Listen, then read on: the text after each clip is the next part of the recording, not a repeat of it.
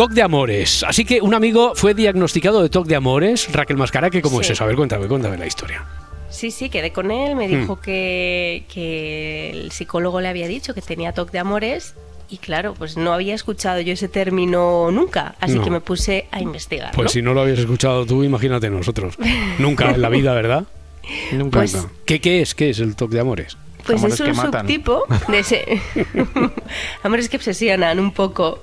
Al final es un subtipo de, de TOC donde la persona tiene, pues constantes dudas y preocupaciones acerca de su relación. Y, y a ver, o sea, tener dudas o preocupaciones es normal, ¿vale? No todo siempre es de color de rosa, pero hablamos de pensamientos irracionales e intrusivos que te arrollan todo el rato y te llevan pues a un sufrimiento constante e incluso puede perjudicar la relación porque la estás cuestionando todo el rato, ¿vale? La, la característica del toque de amores es que tienes estos pensamientos constantemente y muy intensamente. Entonces, cuando tú parece que has calmado ya todas tus dudas sobre la relación, aparece otro pensamiento que, que te hace plantearte todo de nuevo y así entras en bucle una y otra vez. Ya. Oye, pero ¿qué tipo de preocupaciones? Porque cuando hablabas de que uno se lo cuestiona todo y a lo mejor no tiene mucha conexión con la realidad, pero eh, esto es parte de lo que, no sé, puede sufrir un celoso patológico o no tiene nada que ver, o también.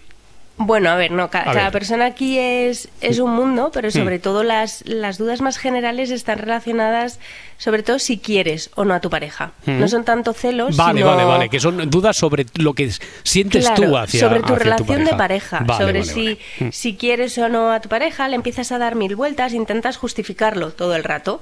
¿No? Entonces es como le quiero, mm, entonces a lo mejor le habría dicho que se viniese con mis amigos, entonces no le quiero, bueno, sí le quiero porque quería pasar tiempo con mis amigos, entonces estás todo el rato justificando y entra otro pensamiento, ¿no? Pues a lo mejor de eh, pues dejar que, que necesitas dejar a esa persona de forma inminente, porque a lo Mm. mejor es ella quien no te quiere a ti. O sea, es un constante mm, pregunta sobre la- tu futuro en la relación. O no dejar de observar sus defectos, llenarte de pensamientos como, pues es que a lo mejor no me gusta su físico, o no es una persona muy lista. Entonces te estás planteando todo el rato si tu pareja no es la adecuada, si te quiere o no de verdad, si es infiel, comparas tus relaciones con, con relaciones pasadas. O sea, al final como te puedes imaginar, esta, esta situación pues, puede generar angustia y malestar e interfiere en el día a día Ya, con oye, la persona que lo sufre. Es muy pero, angustioso. Pero muy sano no es. eh, no, No, sé no. si- no, no, claro, evidentemente. Si uno se hace todas esas dudas, ¿no será por algo? Eh, quiero decir, ¿por qué tenemos toque de amor? A ver, cuéntame. Bueno, a ver, aunque hay, puede haber muchos motivos, no depende también de, de la persona y de cada, de cada caso. Uno de los más destacados es el ideal que tenemos del, del amor romántico. Hmm. La idea que nos han vendido de que el amor puede con todo, que es maravilloso, porque al final este está un poco idealizado, es casi imposible de, de alcanzar, ¿no? Eh, Este ideal del amor que nos han vendido. Entonces estas personas intentan alcanzarlo y dicen, vale, si yo no tengo este amor del que hablan, es que a lo mejor no, no es amor real. Ya. Y, y imagino que esas personas se preguntan, como decías antes, si, si esto es eh, lo que ahora conocemos, nos estás describiendo aquí como el toque de amores, o si es que realmente no quieres a tu pareja, ¿no? Y eso hay alguna Claro. prueba del 9 para, para salir Bueno, de dudas o no.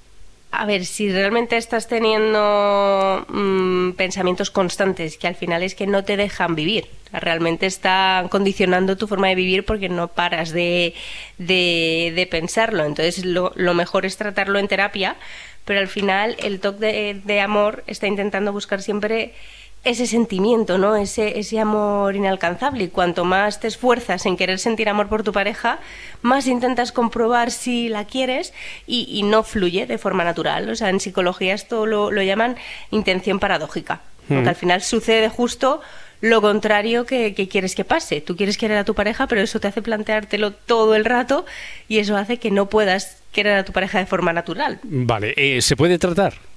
Sí, o sea, to- todo esto, pues como mi, mi amigo me decía, estaba en terapia cognitivo-conductual y, y le, pues, para ir poniendo todo lo que encima de la mesa, todo lo que le genera malestar, poniendo pues todas estas emociones un poco en orden para que también vayan perdiendo esa fuerza e intensidad, porque ya te digo que el toque de amor se, se caracteriza porque es muy intenso, es un bucle muy intenso y constante. Ya, ya, ya. No tener dudas de, uy, no sé si le quiero. No, Es todo el rato. Todo el rato, constantemente. Oye, y el hecho entonces que, salga, que, que, surjan, que salgan las dudas, eso no quiere decir que en realidad no es un amor puro, que no queremos a la pareja, sino que, eh, quiero decir, no hay que hacer esa, esa lectura inmediata. No, puede venir de muchos miedos que tengamos, de heridas de la infancia, que por eso también es bueno tratarlo en, en terapia y pues intentar alcanzar ¿no? este amor idílico que, que nos venden. Entonces, pues cada relación es, es única, pero pero vamos, que ese amor romántico como tal, de, ser felices y comer perdices, hmm.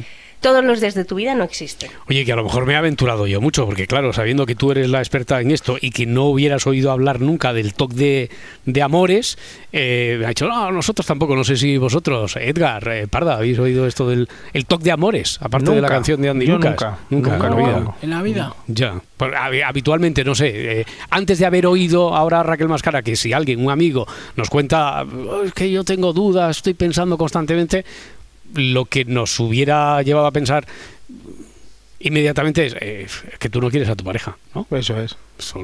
bueno, pues nos lo vamos a, replantear. A Me daría consejo y todo de, depende. consejo de buen coach, que si estás mal, pues no estés mal. Tú has, sido coach, tú has sido, bueno, tú no eres coach porque no quieres. Porque no sé hacerme bien el diploma ese pero, pero igual, igual tengo que ponerme a hacer un cursillo de eso de 30 horas. Ya. Eso equivale a Coach psicología. en ASMR. Eso equivale a psicología. Más que motivador es motivado. sí, flipado un poco soy. Esto, del coach, como, como se ve entre, entre la profesión, imagino que entre los psicólogos se ve con, con cierta, no sé si sorna o escepticismo, Raquel. O sea, que todo el mundo sin tener un título de, sin haber pasado por la facultad de psicología, se ponga, como no tiene el título, se pone coach, independientemente de la, de la experto en mindfulness, ¿no? Eh, bueno, depende, todo depende del respeto con el que se trate, yo creo. Pero todo el mundo puede ayudar, pero sí que es que hay, hay mucho coach vende humo. Mira, mira, mira, mira, Andy Lucas se han dado por aludidos al final. Casi Al final, sí.